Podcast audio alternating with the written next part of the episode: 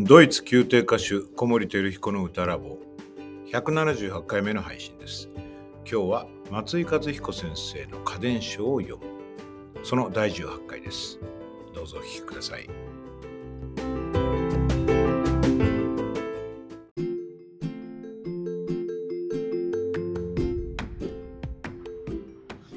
松井和彦先生の家電書を読む。今日ご紹介する五七五は？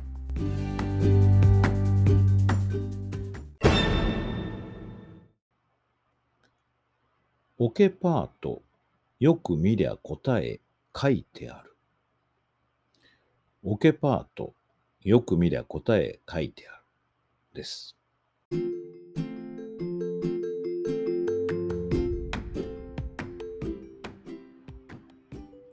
ケパートっていうのはオーケストラのパートですね。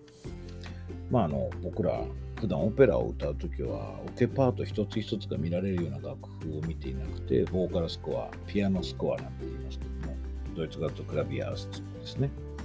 あのピアノ用にリダクションされたその編曲されたパート2段ですよね。2段の譜面と歌のパートの楽譜を持っています。ですからオケパートっていうのは実際にはねなかなかその本格的に見るには指揮者の方が使ってるこうパルティトゥアっていう、えー、奏譜っていうんですかね、オーケストラスコア、オケスコアっていうのを見ないとわからないんですけども、まあ、ここで言ってるオーケパートっていうのはオーケストラのパート、つまり、えー、ピアノが弾あの立ち稽古、音楽稽古で弾いているパートのところを見ることをまずは考えればいいと思います。で、えー、ご覧になったことがある方はね、あの経験があると思うんですけども、そのピアノ用に編曲されたオケパートのところも、ここはオーボイだとか、ここは弦楽器だとか、ホールンとかってやつアルファベットでね、指示があることがあります。ですから、ある程度、あ、このメロディーはこの楽器が弾いてるんだなとか、そういう情報はピアノスコアでも手に入れますので、そういった意味合いではですね、まあ、必ず最初からそのオケスコアを見なくても、このオケパートをよく見れば答え書いてあるっていうことを実践することはできるんじゃないかなと思います。まあ、これ言ってみればですね、アナリーザの喜びっていうことでもあると思うんですね。分析ですよね。オケパートを見て、その、そこ何が書いてあって、で、どの楽器がどういうメロディーをどういうタイミングで弾くかとかね、どういう楽器の組み合わせなのかとか、楽器の入れ替わりがどうなっているのかとかいうことを知ることで、より解像度高く音楽を見てですね、えー、っと、楽譜を窓と考えましょうなんてお話もしたことありますけれども、あの、窓自体よりもその窓の向こうの景色ですね。だから、楽譜に書いてある音そのものというよりは、その音がなぜそこにあるのかということ、作曲家がなぜその音形、そのハーモニーをそこに置いたのかということに思いを馳せることは非常に重要で、そういう意味での答えがよく見りゃ答え書いてあると思うんですね。まあ、答えということは問いがあるから答えが求められるんですけど、などういう問いかというと、ここで作曲家一体何を意図したんだろうわかんないな。考えなきゃっていう、そういう問いに対する答えはオケパートに書いてあるよっていうことだと思います。あの、ハーモニー、そこには作家の叫び声っていう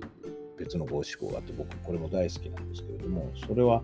そのオケパートの中のハーモニーですね、和音の部分についてはどういうことかっていうのが一つの五七五にまとまってるんですね。あの作家の叫び声。これあの松井先生ご自身が作曲家でいらっしゃるので、やっぱりこの叫び声に近いようなその、えー、意図、あるいは主張、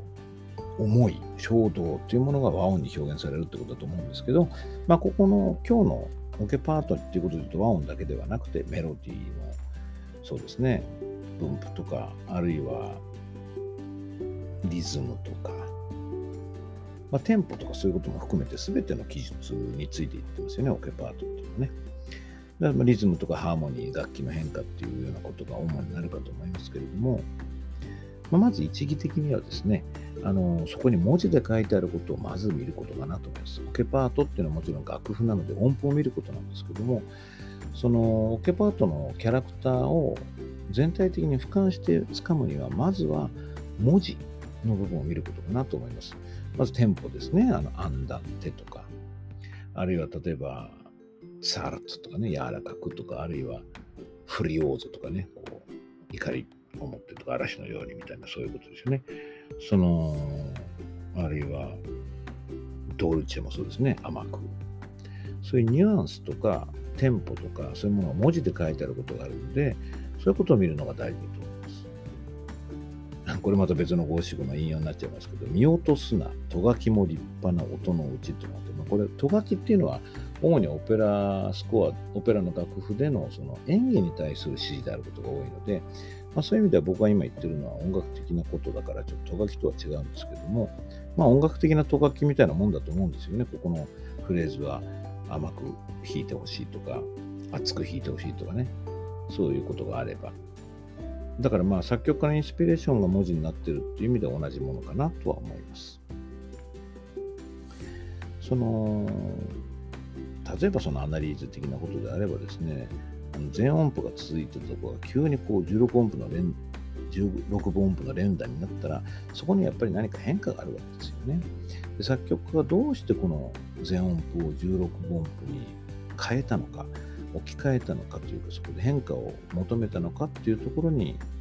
その作曲家の思い、モチベーションが透けて見えるところがあるわけで、それを見るためにオケパートをよく見ましょうねっていうことですね。あの、僕も大好きな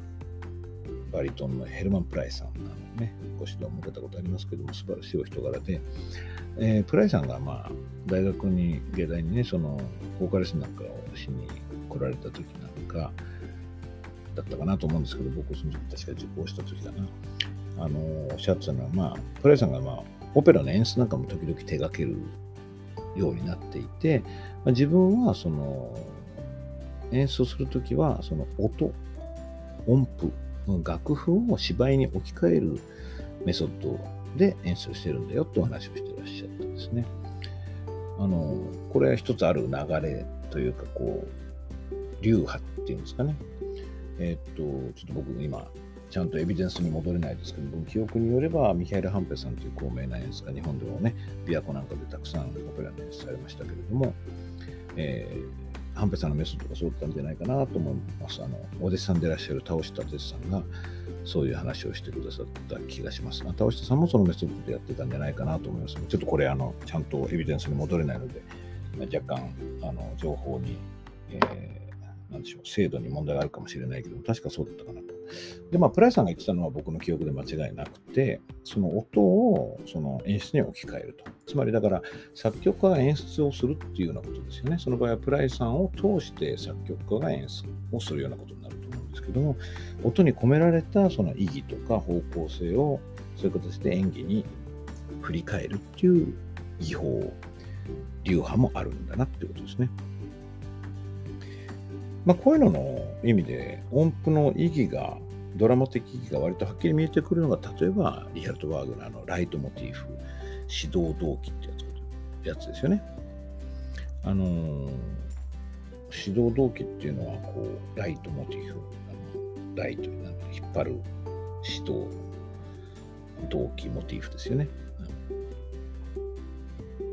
ある概念とか感情とかえー、人物であるとか物事をメロディーに託すっていうようなことで、これ、まあ、実はワーグナーがね、あのモチーフっていうメソッドを標榜したわけじゃないんですけども、後の研究家がそういうふうに定義して、もう、まずまずこれはね、あの間違いなくそうだとは思いますよね。あれだけの思想形態みたいなものになっていて、こう皆さんそれを認知して演出なり歌唱なりを行っていると思います。そのオケパートの大大事さっていうのはこれ、まあ、よく見れば答え書いてあるっていうのはさっきあの作曲家のモチベーションをたぐるっていう意味で言いましたけど大体においてはこれ演奏における問いに対する答えが書いてあるってことだと思うんですけれども僕がすごくオ、ケ大事だなと思うのは演技においてなんですよね。これまたちょっと面白い話であのいろいろ例も引きたいので別エピソードで話そうかと思いますけれども僕はそのオペラ歌手の演技のほとんどの部分は実はオケパートの観察と、あともう一つは照明 Q の把握ですかね、によってなされるというか、こうプラン、プランニングされるっていうふうに思っています。だから、まあ、ちょっとこれ詳しくは別に述べますが、えー、オペラでの演技を構築するための重要、非常に重要な情報として、オケパートの把握、それと照明 Q の把握があるんじゃないかなと僕は考えています。まあ、ちょっと横見すれてましたかね。えっ、ー、と、オケパート、本当にこう、ね、黒丸、白丸たくさんありますけれども、あれ数学ですよね。全音符があって半分だったら割り算で2音符、4分の1だったら四分音符っていう、そういう数学の、まあ、グラフみたいなものだけれども、よくよく見てると非常に人間的で、まあ、数字が常に冷たいとは言いませんけれども、ともすると冷たいものと思われがちな数字的なものに、実は熱のある感情のこもった情報とか、えー、思い入れとか、あるいはシチュエーションとか、そういうものがいろいろ含まれてるなと思います。それが答えであって、それをみんなで見つけてみましょうという、そういう五七五かなと思います。今日ご紹介した五七五、オケパート、よく見りゃ答え書いてあるでした。